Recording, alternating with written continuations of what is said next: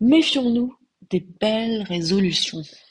En cette veille de fin d'année si difficile, nous pouvons connaître la tentation de prendre de grandes résolutions. En espérant que par un effet de calendrier, en tournant simplement la page d'un éphéméride, tout pourrait changer dans notre existence, comme par miracle.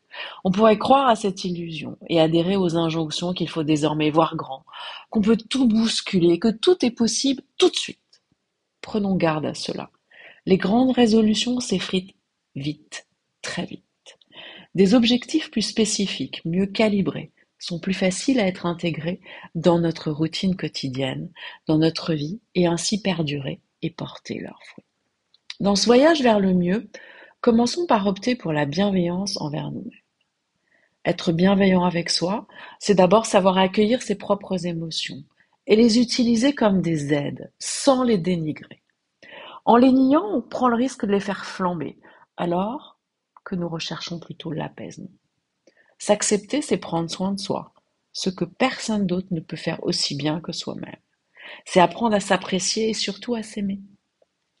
Les peurs, notamment celles du jugement d'autrui, sont des freins. Peut-on vaincre ces peurs?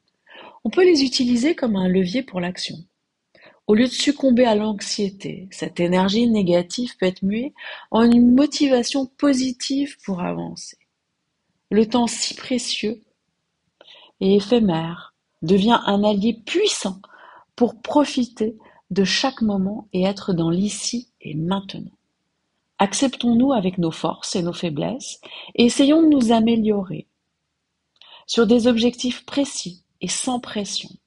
La motivation pour le mieux-être peut vaciller. La rigueur, telle une alliée, permet de persévérer à son rythme et sans violence. La deuxième résolution qu'on peut se fixer pour les douze mois à venir est d'être davantage bienveillant avec les autres, à commencer par nos proches. Les familles, surtout dysfonctionnelles, sont un véritable enjeu. En oubliant les contrariétés du quotidien, en écoutant attentivement et en reconnaissant les qualités de chacun, nous cultiverons un terreau fertile pour des liens plus forts et plus aimants. La bienveillance s'épanouit avec la patience. Face aux imperfections et aux différences de comportement, être patient et ne pas être dans la réaction immédiate crée un espace où l'entente et la compréhension respective peuvent croître. Les gestes d'attention sont les graines du mieux vivre ensemble. Un sourire ou une écoute attentive change une journée. Les actions positives créent un environnement où chacun se sent entendu, reconnu et respecté. Pour ceux qui sont confrontés à la solitude, il est possible de fonder une famille, non pas celle imposée par les liens du sang ou par des alliances, mais sur la base de l'affection, de l'amitié, de la complicité. Cette famille choisie se nourrira elle aussi de bienveillance, d'empathie et de respect des différences.